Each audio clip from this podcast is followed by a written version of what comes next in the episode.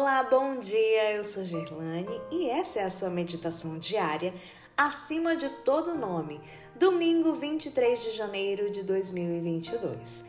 O grande remédio contra o pecado. Verso de hoje, João 3:17. Porque Deus enviou o seu filho ao mundo, não para que condenasse o mundo, mas para que o mundo fosse salvo por ele. Cristo disse aos seus discípulos: vocês são a luz do mundo.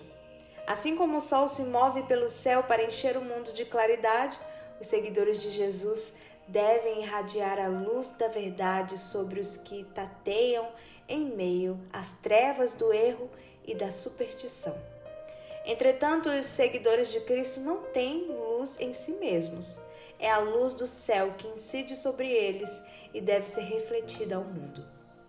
A luz da vida é livremente ofertada a todos. Todos que desejarem podem ser guiados pelos raios brilhantes do sol da justiça. Cristo é o grande remédio contra o pecado. Ninguém pode alegar que as circunstâncias, a educação ou o temperamento são uma desculpa para viver em rebelião contra Deus. Os pecadores estão nessa condição por escolha deliberada. Nosso Salvador disse: a condenação é esta: a luz veio ao mundo, mas os homens amaram mais as trevas do que a luz, porque as suas obras eram más. Pois todo aquele que pratica o mal detesta a luz e não se aproxima da luz, para que as suas obras não sejam reprovadas.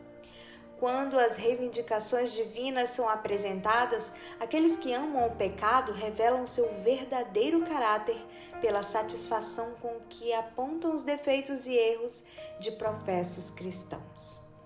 São declarações feitas com o mesmo espírito do seu mestre, Satanás, a quem a Bíblia chama de acusador dos nossos irmãos.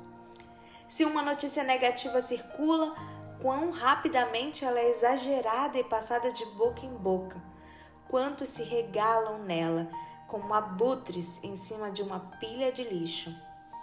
O cristão verdadeiro que pratica a verdade se aproxima da luz, para que as suas obras sejam manifestas, porque são feitas em Deus. Sua vida piedosa e conversa santa são testemunhos diários contra o pecado e os pecadores é um representante vivo da verdade que professa. Ao se referir a esses seguidores de coração sincero, Jesus declara que não se envergonha de chamá-los de irmãos. Todo aquele que enfim obtém a vida eterna manifesta zelo e devoção no serviço de Deus. Conhecer seu dever é realizá-lo com toda dedicação e sem temor. Segue a luz à medida que ela brilha no caminho, sem se importar com as consequências. O Deus da verdade está ao seu lado e jamais o abandonará. Nossa mensagem para refletir hoje diz: Sua vida é um testemunho a favor do pecado ou contra ele? Como você pode saber a resposta? No link abaixo, comenta aí a sua resposta para mim. Um bom dia para você e Deus abençoe.